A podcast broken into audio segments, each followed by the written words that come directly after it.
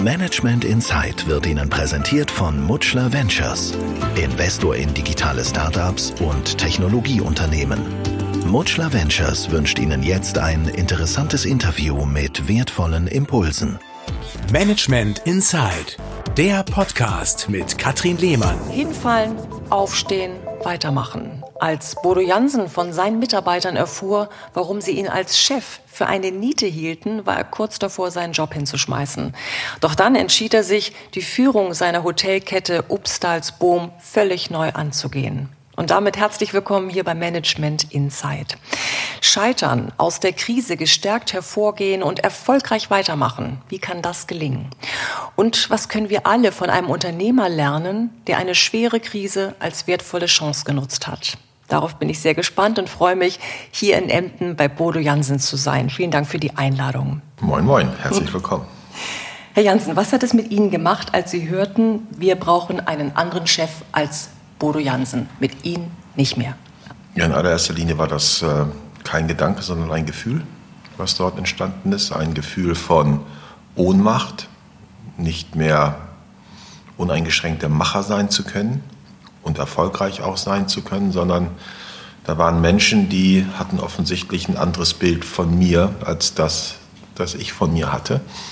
Und das tat weh. Das war ein Vakuum, das war so, als wenn jemand dem, einem den Boden unter den Füßen wegzieht. Brauchte es diesen Schock nachbetrachtend, äh, damit Sie wachgerüttelt wurden? Ich glaube, das ist die, die letzte Instanz, die einem Wandel vorausgehen kann. Also ich erlebe nicht ganz so viele Menschen, die aus dem Erfolg heraus sich weiterentwickeln wollen. Es gibt eine Aussage, die habe ich von Anselm Grün auch gehört, das ist, dass der größte Feind des Wandels ist der Erfolg. Und äh, die Krise ist letztendlich irgendwo so ein Einschnitt, wie ich auch immer öfter erleben durfte, dass Menschen anfangen zu reflektieren, nachzudenken und sich dafür entscheiden, sich in eine andere Richtung zu bewegen, weil die, in die sie bisher unterwegs waren, offensichtlich nicht das geschieht, was zu Wohlbefinden führt. Was waren denn damals die Hauptkritikpunkte an Ihrem Führungsstil? Beim Thema Führung war es einmal, dass ähm, die Mitarbeiter keine Informationen hatten. Das war interessanterweise etwas, was sie mit Führung auch in Verbindung bringen. Keine Informationen zu haben, ist schlechte Führung. Mhm. Viele Informationen zu haben, ist gute Führung. Und es gab so ein Management bei Champignons, alle Köpfe saßen im Dunkeln und wenn dann einer rauskam, wurde abgeschnitten. Also Intransparenz auch als Machtinstrument. Mhm. Äh, ich muss die Menschen im Dunkeln stehen lassen. Dann äh, und gute Antworten geben, dann fühlen sie sich schon geführt, aus dem Dunkeln heraus ins Licht. Und das waren so die wesentlichen Punkte. Dann äh, konnten sie nicht mitgestalten. Sie äh, waren Pflichterfüller, waren Befehlsempfänger und waren ausschließlich mhm. im Sollen. Das heißt, vorher ist Ihnen auch nicht die Idee gekommen zu sagen, ich mache das jetzt alles anders oder ich muss es irgendwie übernehmen und werde mal versuchen, die Leute mitzunehmen. Sie haben sich wahrscheinlich gedacht, in der damaligen Situation, ich gehe auf Nummer sicher, ich mache hier mein, mein Ding und man kann es dokumentieren und das muss reichen. Ja, mein Motiv war klar, das Unternehmen aus der Abhängigkeit zu führen, aus der Krise zu führen, denn äh, das war nicht nur der Tod meines Vaters, sondern Jahre zuvor auch die Insolvenz. Dem Unternehmen ging es nicht gut mhm. und mein Motiv war, das Unternehmen in die wirtschaftliche Freiheit zu führen und den Weg, den ich dafür gewählt habe, war, dass äh, ich mich auf die Zahlen konzentriert hatte, weil das erschien mir als sinnvoll und die Menschen, die hier im Unternehmen waren, eben nur als Mittel zum Zweck ja, zur Erwirtschaftung guter Zahlen, um in diese Unabhängigkeit zu kommen. Mhm. Du haben Sie eine ganz schöne Klatsche bekommen damals. Gab es da auch den Moment, wo Sie dachten, muss ich mir das gefallen lassen? Also wenn, wenn ich denen nicht passe, sollen die doch gehen? Na, es war schon dieses Gehen stand für mich überhaupt gar nicht zur Disposition. Ich hatte eher in Erwägung gezogen, dass ich gehe. Und wenn mein Vater noch da gewesen wäre, hätte ich mich wahrscheinlich zurückgezogen. Ähm, die Ergebnisse verschweigen, das wäre auch nicht gegangen. Also ich, es blieb in letzter Konsequenz als Inhaber des Unternehmens die Möglichkeit zu kämpfen. Und dann, klar, wie kämpfe ich und wofür kämpfe ich, nicht wogegen. Und dieses, ähm, was Sie gerade angesprochen haben, dann sollen die doch gehen, das, das kam mir nicht in Erwägung. Ich fühlte mich unverstanden. Also ich hatte das Gefühl, hey, ich tue doch Gutes. Ich will doch die Sicherheit schaffen, die wirtschaftliche Sicherheit, mhm. auch für die Mitarbeiter generieren. Und ich fühlte mich auch ein Stück weit fehl, also missverstanden in dem, was ich tue. Sehen die denn nicht, wofür ich mich einsetze? Mhm. Das war eher so das Gefühl, so eine Betroffenheit, aber jetzt nicht eine Wut, aus der heraus jetzt so ein Kampf entstand mhm. gegen die Menschen. Sie sagten gerade, damals ging es der Hotelkette nicht so richtig gut, war eine Insolvenz äh, im Vorwege, dann ist Ihr Vater verstorben. Wie war so das Team der Mitarbeiter? Waren da viele krank oder wie lief das hinter den Kulissen ab?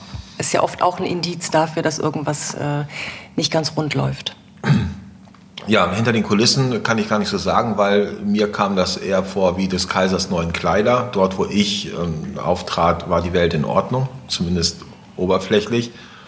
Und äh, der Krankheitsstand war schon hoch, die Fluktuation war auch sehr hoch. Das äh, waren alles Symptome und die waren ja dann auch irgendwann so stark, dass ich mich dazu berufen fühlte, da mal hinzuschauen. Woran liegt denn das überhaupt? Und das war dann letztendlich auch die, der Initiator dafür, eine Mitarbeiterbefragung zu machen, weil ich ja Zahlen, Daten und Fakten brauche, mhm. äh, um dort auch tätig zu werden. Das heißt, Sie haben diese Mitarbeiterbefragung äh, angeleiert?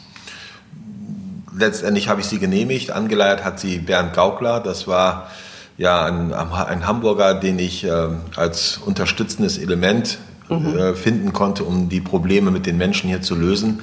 Und der hatte mir halt berichtet, dass das, was ich über das Unternehmen sage, nicht viel zu tun hat mit dem, was die Mitarbeiter über das Unternehmen sagen. Und äh, da war, lag es für mich nahe, Beweise dafür auch zu bekommen. Und die sollten entstehen durch die Durchführung einer Mitarbeiterbefragung. Haben Sie gehofft, dass die Befragung ergibt, also an Bodo Jansen liegt es nicht? Das war für mich klar in dem Moment, dass es nicht an mir liegt. Das äh, stand für mich überhaupt gar nicht zur Disposition. Ich hatte eher ein gutes Gefühl, dass also die Gründe dafür, dass die Menschen gehen, woanders lagen, im Außen, Fachkräftemangel, schlechte Infrastruktur. Also was, was man sich dann so ein Stück weit auch zurechtlegt, um mhm. Entschuldigung dafür zu finden, für die Situation. Und ich habe da nicht mit gerechnet. Also das kam für mich tatsächlich wie aus dem heiteren Himmel. Ich hatte auch kaum eine Chance, weil ich den Einblick hinter die Kulissen nicht hatte. Ich hatte immer nur diese Fassade gesehen, die so blühend und schön war, auch für mich. Und das war für mich dann tatsächlich ein Schlag ins Konto. Mhm. War Ihnen Ihr Verhalten, Ihre Ausstrahlung bewusst? Nein. Sonst hätte ich es vielleicht geändert. Ich weiß nicht, ob ich es geändert hätte, aber mir war das nicht bewusst, weil mir auch der Spiegel fehlte. So wie das bei des Kaisers neuen Kleider ist. Ich bekomme, wie ganz viele Führungskräfte, eben nicht das offene Wort und die offene Meinung aus der Angst der Mitarbeiter heraus entsteht so etwas nicht, diese Offenheit. Mhm. Und das war bei mir genauso. Die Welt war schön und in Ordnung. Ich saß hier oben im Himmel, während die Mitarbeiter gefühlt in der Hölle schmorten. Wie sind Sie aus heutiger Sicht damals aufgetreten? Ihr Büro war sicher das größte von allen, der Schreibtisch ja. auch. Wir sitzen hier gerade in meinem ehemaligen Büro. Mein Schreibtisch war ungefähr so groß wie der Besprechungstisch. Also riesig. Ja. Aber vermissen Sie nicht? Nein, ich habe gar kein Büro mehr. Wie groß waren Ihre Zweifel, ein Unternehmen überhaupt lenken zu können? Interessanterweise stand das für mich überhaupt gar nicht zur Diskussion. Mein, es stand für mich zur Diskussion bis zu dem Zeitpunkt, wo mein Vater verunglückte. Das war für mich eine Zeit der Probe, der Analyse, der Diagnose, ob ich denn das überhaupt tun möchte, was ich ja nur aus Sicht eines Sohnes über Jahrzehnte lang erfahren habe. Und äh, hatte mir immer eine Hintertür auch offen gelassen. Ich habe parallel ein Unternehmen gehabt, das habe ich jetzt letztes Jahr verkauft, das funktionierte auch ganz gut und das war so meine Hintertür ähm, ja, für den Fall, dass das hier nicht funktioniert. Und mit dem Tod meines Vaters war das irgendwie einfach da. Mhm. Das, das Gefühl auch, so jetzt, jetzt muss ich hier eine Aufgabe übernehmen. Ihr Vater ist bei einem Flugzeugabsturz ums Leben gekommen. Mhm. Wann war das? In welchem Jahr? 2007. Was hat das mit Ihnen gemacht? Was hat das mit mir gemacht? Auf der einen Seite war natürlich die Betroffenheit da, die Trauer, ja, und auf der anderen Seite ist daraus aber auch ein ganz starker Wille entstanden, das, womit wir gemeinsam als Familie begonnen haben mit meinem Einstieg, das dann auch fortzusetzen und zu Ende zu bringen. Und, äh, oder weiterzumachen. Oder weiterzumachen. Mhm. Ne? Der Tod an sich war jetzt für mich nicht so das Thema, weil ich ja durch meine eigene Lebenserfahrung ähm, eine für manch einen vielleicht außergewöhnliche Beziehung zum Tod habe. Also das mhm. war jetzt für mich nicht so das Dramatische, sondern eher der Verlust des Menschen, die Trauer um jemanden, der nicht mehr da ist. Auf der einen Seite, auf der anderen Seite aber auch der klare Fokus, so hier wartet jetzt eine Aufgabe auf mich. Mhm. Ganz kurz, äh, Sie sagten es gerade angesprochen, dass Sie ein besonderes äh, Verhältnis zum Tod haben. Sie sind mal entführt worden, das war 1998 und waren acht Tage in der Gewalt von Kidnappern. Auch dazu werden wir später noch ähm, mehr hören. Hat diese Erfahrung aus der Vergangenheit oder dieses Trauma möglicherweise auch ähm, dazu beigetragen, dass Sie den Tod Ihres Vaters und alles, was danach kam, leichter verkraften konnten? Ja, für mich ist der Tod der Freund des Lebens. Also das ist ein ganz wichtiger Berater, wenn es darum geht, wichtige Entscheidungen zu treffen. Und die Frage ist relativ einfach ähm, an den Tod. Wenn du morgen stirbst, äh, wofür entscheidest du dich äh, ja, heute? Was tust du? Gehst du links rum oder gehst du rechts rum? Und äh, das hilft sehr dabei, sich auf die wesentlichen Dinge im Leben zu konzentrieren. Wer oder was hat Ihnen damals Kraft gegeben? Auf jeden Fall die Geborgenheit innerhalb der Familie. Das war ganz, ganz wichtig, füreinander da sein zu können, sich gegenseitig auch stützen zu können, auch im etwas weiteren Kreis der Freunde der Familie. Das wäre sehr wichtig. Und auch die Art und Weise, wie die Mitarbeiter tatsächlich mit dieser Situation umgegangen sind. Wie sind die damit umgegangen? Ja, sie waren natürlich erstmal auch schockiert und betroffen, aber ich hatte schon das Gefühl, dass sie mir im Anschluss daran schon auch einen starken Vorschuss, Vertrauensvorschuss auch geschenkt haben. Ne, dass sie darauf vertrauen, dass das schon irgendwie geht, ganz im Gegensatz zu manch einem Partner, der gesagt hat, jetzt ist der alte Leuchtturm weg, jetzt äh, ist es eine Frage der Zeit, bis das Unternehmen vollends äh, den Abgrund hinuntergeht. Mhm. Herr Jansen, Ihre Entwicklung als Mensch, als Führungspersönlichkeit, als Unternehmer ist in dem Dokumentarfilm Die Stille Revolution wunderbar beschrieben. Der Film beleuchtet das Thema Kulturwandel in der Arbeitswelt und gibt viele wertvolle Impulse, wie man als Unternehmer neue Wege einschlagen kann. Darüber möchte ich jetzt gerne mehr erfahren und von Ihnen wissen, wie aus Ihrer Sicht gute Führung oder worin die begründet ist. Die gute Führung begründet sich in einer Haltung und zwar eine Haltung, die zum Ausdruck bringt, was haben andere davon, dass es mich gibt. Die mit sich bringt, dass die Menschen abends aufrechter nach Hause gehen, als sie morgens gekommen sind. Das ist für mich gute Führung. Und gute Führung äh, bezieht sich auf den Menschen und nicht auf das Management. Also ich differenziere sehr klar zwischen dem Führen von Menschen und dem Management von Dingen, Prozessen, Standards, Checklisten. Und äh, ja, das ist für mich äh, ein, ein kleiner Auszug aus dem Thema Führung. Mhm, das wird viele interessieren. Das Bild der Pyramide mit dem Chef ganz oben und den Mitarbeitern weiter unten, das ist passé. Das ist passé, das ist, glaube ich, die Ursache für ganz viel Leid, dieser, äh, die aus der Leistungsgesellschaft heraus entsteht. Mit der Industrialisierung äh, hat ja die Objektivierung des Menschen begonnen am Band. Die Stelle ist entstanden, die Stellenbeschreibung ist entstanden und der Mensch wurde plötzlich objektiviert. Die Persönlichkeit hatte überhaupt gar keine Rolle mehr äh, im Unternehmen und die Menschen waren irgendwie bestrebt, von unten nach oben zu kommen und sind darüber dann in den Wettbewerb gegangen und es wurde viel Politik betrieben und für uns ist heute die Pyramide die Ursache für ganz viel Übel. Wie kommt man denn weg von der Pyramide, von diesem Bild hin zum horizontalen Bild? Das ist wieder die Frage, die Haltung und ähm, die Frage ist, dient der Mensch der Wirtschaft oder dient die Wirtschaft dem Menschen? Dient die Checkliste dem Menschen oder der Mensch der Checkliste? Immer wenn der Mensch dem System dient, dann ist es für den Menschen nicht gut. Aber wenn das System dem Menschen dient, dann ist es gut. Und äh, bis zum Zeitpunkt 2013, wo ich im Kloster dann so meinen vorläufigen äh, Abschluss gefunden habe, was die Entwicklung der inneren Haltung anging, waren die Menschen für mich Mittel zum Zweck. Und Führung war ein Privileg. Und in einer Pyramide ist Führung ein Privileg. Ja, da buckel ich mein ganzes Leben lang, um vielleicht oben irgendwo anzukommen, aber auf dem Weg zum Himmel wird das Leben zur Hölle und für alle Beteiligten. Und wenn ich dann oben bin, dann muss ich tatsächlich feststellen, hey, ich habe gar keine Freunde mehr, ich bin ganz allein und alles ist irgendwie kaputt gegangen. Mhm. Und in einem Netzwerk, in einem Organismus Dort ist Führung kein Privileg, sondern eine Dienstleistung. Wenn ich in einem Netzwerk erfolgreich sein möchte, mich als Leuchtturm entwickeln möchte, dann geschieht das nur dadurch, dass Menschen das Gefühl haben, dass sie durch mich einen Nutzen erfahren. Das heißt, ich muss ihnen dienen. Ich muss meinen Mitmenschen einen Nutzen stiften. Erst dann fühlen sie sich mir verbunden Und je mehr Menschen sich mir verbunden fühlen, desto stärker ist das Netzwerk, desto mehr mhm. wachse ich. Also es ist ein ganz anderes System. Und das eine dient dem Menschen und das andere dient dem System. Und das ist äh, ja, sehr signifikante Unterschied. Also Nutzen stiften, Macht abgeben, Komfortzone verlassen, das gehört ja alles dazu.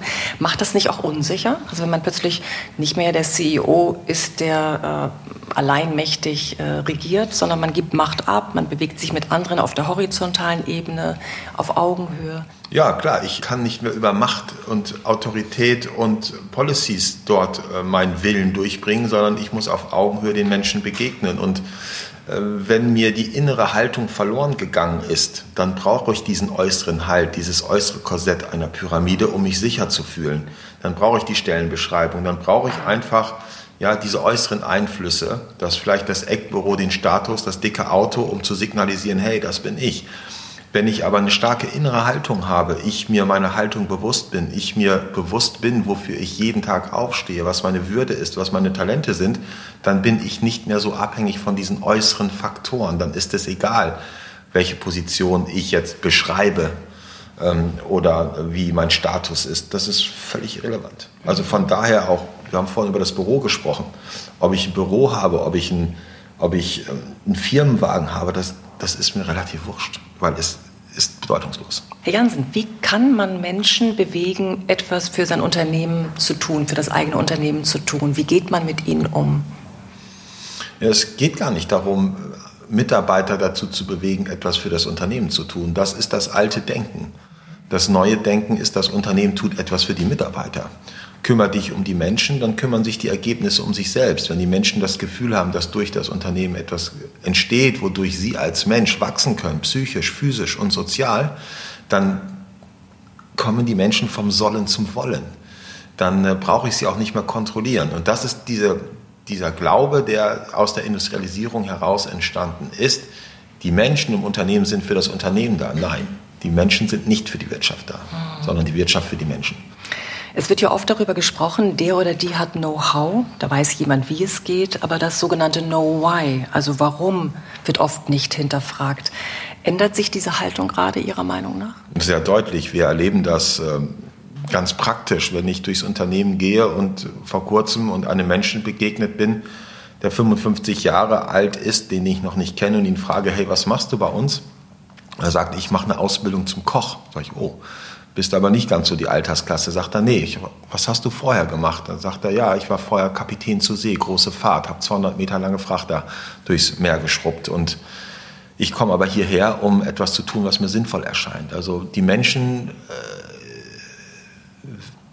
den Menschen wird es immer wichtiger, etwas Sinnvolles zu tun. Und das erleben wir gerade, diese, diese Entwicklung, dass höherer materieller Wohlstand dazu führt, dass so etwas wie Sinndruck entsteht. Je besser es mir geht, desto größer wird dieses Bedürfnis, etwas zu tun, was mir sinnvoll erscheint.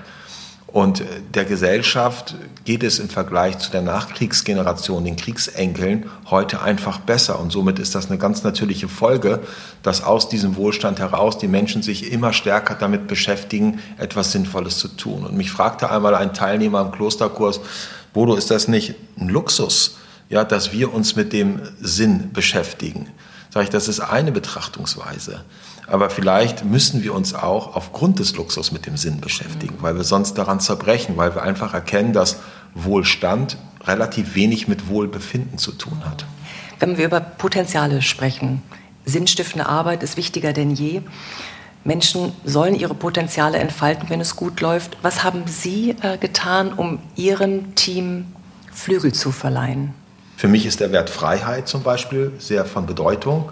Und wenn ich Menschen dabei helfe, die Freiheit, die jeder Mensch hat, für sich zu erkennen, dann erscheint mir dieses Handeln als höchst sinnvoll. Mhm. Ja, wenn jetzt für jemand anderen Gesundheit wichtig ist und er sieht in seinem Umfeld kranke Menschen und er setzt sich dafür ein, dass die gesund werden, dann empfindet er oder sie dieses Handeln, ja, was dazu beiträgt, dass das Umfeld gesund wird, als höchst sinnvoll. Und so hat jeder Mensch die ganz besondere Werte, seine Würde, das, was für ihn wirklich, wirklich, wirklich wichtig ist. Und das gilt es herauszufinden und dann zu schauen, okay, im Unternehmen, wo braucht es denn Gerechtigkeit, wo braucht es Gesundheit, wo braucht es Freiheit in diesem Moment? Und dann zu schauen, den Menschen zu seinen originären Aufgaben eben dazu zu ermutigen, sich genau dafür einzusetzen. Kann es auch sein, dass man manche damit überfordert, dass sie plötzlich sich überlegen sollen, welchen Wert sie haben und wo sie in welchem Bereich im Unternehmen präsent sein sollen? Ja, das ist, das ist, das ist die große Aufgabe, weil wir erleben ja Menschen, die im Grunde genommen aus einem Gefängnis kommen. Also wir hatten jetzt äh, vor kurzem eine Führungskraft, die war zehn Jahre äh, Führungskraft in, im Gesundheitsamt. Da ist das Gefängnis ziemlich eng, ne? es ist sehr mhm. sicher, aber ich muss auch fressen, was mir vorgesetzt wird. Und der kam dann zu uns und äh, das war sehr schwierig, diesen Prozess des Auswilderns ja dann auch äh, zu, zu gestalten. Denn die Menschen sitzen in so einem Gefängnis, gedanklichen Gefängnis und dann kommt jemand daher und macht das Gefängnis auf, schließt die Tür auf und sagt, hier, ist, da ist ein Dschungel, dort kannst du deine Potenzial entfalten. Und dann braucht es halt tatsächlich so einen begleitenden Prozess, um sich überhaupt in der freien Wildbahn wieder zurechtfinden zu können. Ja, dass ich nicht mehr dieses Gefühl habe, ich werde überall gestützt und bewahrt und Klar. so etwas. Und das ist die Kernaufgabe. Und das gelingt nicht immer. Das, das, das erleben wir auch, ne, dass Menschen dann mit dieser Freiheit, die sie bei uns vermittelt bekommen, einfach überfordert sind. Herr Jansen, ist die Hauptaufgabe eines Managers Aktion oder Reflexion? Eines Managers Aktion, einer Führungskraft Reflexion. Viele Führungskräfte sind inspiriert von sich selbst, sagt der Experte für Potenzialentfaltung Dr. Gerald Hüther. Stattdessen sollten Manager Inspiration übertragen. Sehen Sie das genauso? Ja, das sehe ich. Und das äh, unterscheidet sich ganz klar in der Fragestellung. Die eine Fragestellung ist, was habe ich davon, dass es andere gibt? Äh, und die andere Fragestellung ist, was haben andere davon, dass es mich gibt? Mhm. Und das ist das, dieses Thema Inspiration, Menschen zu inspirieren. Also sich zu überlegen, was brauchen andere Menschen, um begeistert zu sein, nicht entgeistert zu sein, ja, sondern um einfach begeistert für etwas zu sein, von etwas zu sein. Wie das begeistern Sie? Wie begeistern ich? ich? Ich helfe Menschen dabei, für sich zu erkennen, was denn das genau ist, wofür sie jeden Tag aufstehen wollen. Das kann auch etwas ganz anderes sein als das, was mich dazu bringt, jeden Tag aufzustehen. Das ist meine Art, Menschen zu begeistern. In dem Film Die Stille Revolution gibt es eine Stelle mit folgendem Tipp. Erinnere das kleine Kind in dir und wenn es täglich nur fünf Minuten sind, lebe im Jetzt, nicht im Morgen, nicht im Gestern, auch nicht im Zehnjahresplan. Sorgen auch Sie für sich, für diese täglichen Oasen? Ja, morgens Viertel nach vier bis um halb sieben, das ist meine Insel im Alltag. Da Viertel nach vier? Ja, da meditiere ich und dann mache ich Sport. Das ist meine Zeit, die ist mir heilig. Kommt ja auch aus dem Griechischen, ne? Hereos, heilig, das ist mein abgegrenzter Bereich, da bin ich für niemand anders zu sprechen. Und äh, das ist mir ganz wichtig, das auch zu haben. Und es äh, geht dort um die Reflexion, aber mit dieser Aussage ist, glaube ich, noch was anderes gemeint. Es geht um die Verbindung äh, zum inneren Kind. Also was ist denn das, was ich als Kind geliebt habe zu tun? Und wie finde ich die Verbindung zu dem, was ich als Kind geliebt habe, mit dem, was ich heute gerne mache? Und wenn ich dort in Verbindung komme, dann schöpfe ich aus einer ganz guten Quelle, die diese Kindlichkeit mit sich bringt, dieses Leuchten in den Augen eines Kindes im Gesicht eines Erwachsenen. Und das ist eine unserer Kernaufgaben tatsächlich, die Menschen dabei zu unterstützen, mit diesem Kind wieder in Berührung zu kommen. Passiert es Ihnen dennoch, dass Sie manchmal in alte Muster verfallen? Ja, natürlich, täglich. Also wir sind Menschen und äh, die Muster entstehen ja häufig auch in der Kindheit. Ja, also Kindheitsverletzungen. Bei mir ist es das Muster, dass äh, der Glaubenssatz, den ich entwickelt habe, ich bin nicht wichtig zum Beispiel. Ne? Meine, meine, Eltern sind Unternehmer und äh, die waren viel unterwegs und ich konnte rational auch verstehen, wieso das so war. Aber als Kind, als vier, fünf, sechsjähriger kann ich das nicht verstehen. Da gibt es nur ein Gefühl, was entsteht, nämlich das, ich bin nicht wichtig. Und wenn ich diese Kindheitsverletzung in mir trage und jeder von uns äh, trägt diese Kindheitsverletzung in uns, dann äh, entsteht daraus eine Schutzstrategie. Und das sind die Muster, die Verhaltensmuster, die wir heute tagtäglich an den Tag legen. Und das kann sein, dass ich eben ähm, sehr darauf ausgerichtet bin, auf Anerkennung zu bekommen. Um dieser Schutzstrategie dem verletzten Kind zu sagen, hey, du bist doch wichtig. Und das merke ich manchmal, ne? wenn ich dann einen Vortrag annehme, wo ich eigentlich besser sagen würde, nee, das macht keinen Sinn, jetzt für einen Vortrag nach Vietnam zu fliegen, dann ist das Ego getrieben. Dann hat das nichts mit Sinn zu tun. Dann ist die Quelle das verletzte Kind. Und das macht immer sehr müde. Und dann gibt es noch die Quelle aus dem Selbst. Das ist das, wo ich dann daraus schöpfe, was mir wirklich, wirklich wichtig ist. Also das äh, spielt schon eine ganz wesentliche Rolle. Wie wichtig war Ihnen damals der Weg ins Kloster, in die Stille? Und was war die letzte Ausfahrt? Also ich hatte keine, für mich gefühlt keine andere Wahl, weil ich mit den Fragen, die sich aus der Befragung heraus ergeben haben, ähm, in den Managementbüchern nicht fündig geworden bin. Da gab es nichts. Mhm. Ja, da hat mir weder Fredmund Malik noch der Wöhe geholfen. Ähm, da ging es letztendlich äh, um das Kloster und das war ja auch der Einstieg für diesen, diesen Wandel. Suchen Sie die Stille heute auch bewusst? Also klar, Sie sagten gerade morgens meditieren Sie, stehen Sie früh auf.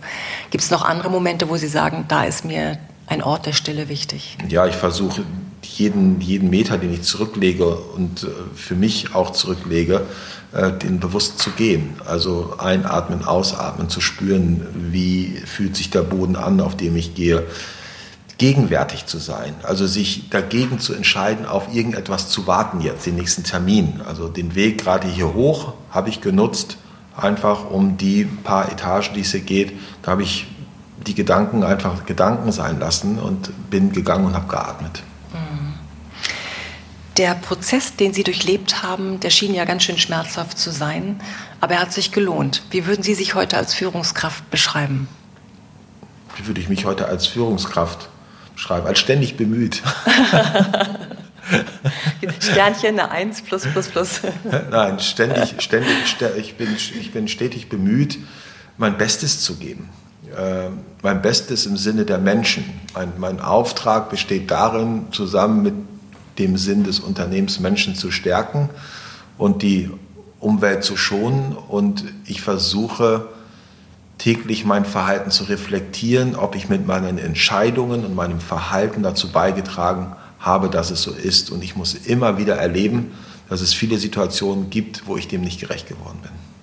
Was hat Ihre Veränderung und Ihre Weiterentwicklung mit Ihrem Unternehmen gemacht? Ich glaube, dass das Unternehmen eine erweiterte Form meines persönlichen Wandels ist. Dass äh, durch mich als Impulsgeber äh, das Unternehmen sich eben auch in eine Richtung entwickelt hat, die nicht mehr so ganz viel mit der Geschichte zu tun hat. Was würden Sie einem Manager raten, der in derselben Situation steckt, in der Sie mal gesteckt haben? Entweder scheitern oder weitermachen? Ja, dann würde ich die, die Frage erstmal klären, die daraus entsteht. Die eine Frage ist, und die bleibt dann im Scheitern, wieso ist mir das passiert? Und die andere Frage ist, wofür ist das gut? Und für Sie war es gut? Für, ich habe mir die Frage gestellt, was braucht es, um es gut zu werden? Mhm. Die, aus diesem Scheitern. Wai Yi. Ja, das kommt aus dem Chinesischen. Das ist das Schriftzeichen für Chance und Risiko. Das ist ein Schriftzeichen, je nachdem, von welcher Seite ich es betrachte. Und jeder von uns hat die freie Wahl, sich für oder gegen etwas zu entscheiden. Ich kann mich bewusst für dafür entscheiden, das positiv zu betrachten und eine Krise als Anlass dafür zu nehmen, zu wachsen. Genauso kann ich mich bewusst dagegen entscheiden, das nicht zu tun mhm. und als Opfer irgendwo zu liegen. Sie sind auf jeden Fall daran gewachsen. Ihr Unternehmen gehört zu den beliebtesten Arbeitgebern in Deutschland. Darauf können Sie stolz sein. Sind Sie stolz? Nein.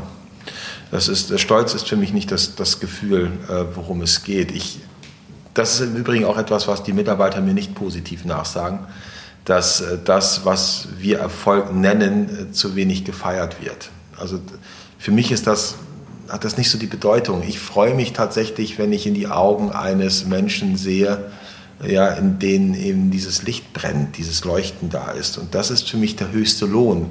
Aber das hat wenig mit dem Gefühl des Stolzes zu tun. Das, äh, Stolz ist für mich kein positiver Begriff. Auf jeden Fall haben Sie bildhaft vorgelebt, wie der Kulturwandel in der Arbeitswelt gelingen kann, wie Führungskräfte dafür mit ihrer Macht, mit Krisen und mit Veränderungen umgehen sollten. Und dieser Film mit Ihnen, Stille Revolution, ist wirklich beispielhaft, enorm einfühlsam ähm, dokumentiert, gedreht. Also kann ich nur jedem ans Herz legen, sich den Film anzuschauen. Nur war diese Krise nicht die erste in Ihrem Leben. Als junger Mann und Millionärssohn wurden Sie entführt, Sie sollten sterben. Das war der Plan der Kidnapper. Dieser Plan ist Gott sei Dank nicht aufgegangen und Sie sagen heute, das hatte ich jedenfalls gelesen, die Geiselhaft war die wichtigste Erfahrung meines Lebens. Ja. ja. Sie hat mich zu dem gemacht, was ich bin. Mhm. im Umgang mit Krisen, mit Scheitern und mit Weitermachen. Darüber sprechen wir das nächste Mal, Herr Jansen. Ich freue mich drauf, hier bei Management Insight. Für heute danke ich Ihnen herzlich für das offene Gespräch, die vielen Erkenntnisse und freue mich schon sehr auf die Fortsetzung. Okay, vielen Dank. Das war Management Insight, der Podcast mit Katrin Lehmann. Alle zwei Wochen neu. Jetzt abonnieren und keine Folge verpassen. Haben Sie ein Management-Thema, das Sie interessiert, bewegt, für das Sie vielleicht sogar richtig brennen? Oder gibt es Menschen, von denen Sie sagen, der oder die gehört genau in diesen Podcast? Dann melden Sie sich gern. Sie können mir schreiben unter mail at medientraining-hamburg.de oder Sie rufen durch unter 040 227 15 150. Planen Sie für Ihr Unternehmen individuelle Interviews, die Sie im Intranet, auf Ihrer Homepage oder in den sozialen Medien veröffentlichen möchten? Gerne realisiere ich auch diese Corporate Podcasts für Sie. Melden Sie sich jederzeit. Ich freue mich auf Sie. Management Insight wurde Ihnen präsentiert von Mutschler Ventures, Investor in digitale Startups und Technologieunternehmen. Sie erreichen uns unter mutschler-ventures.com.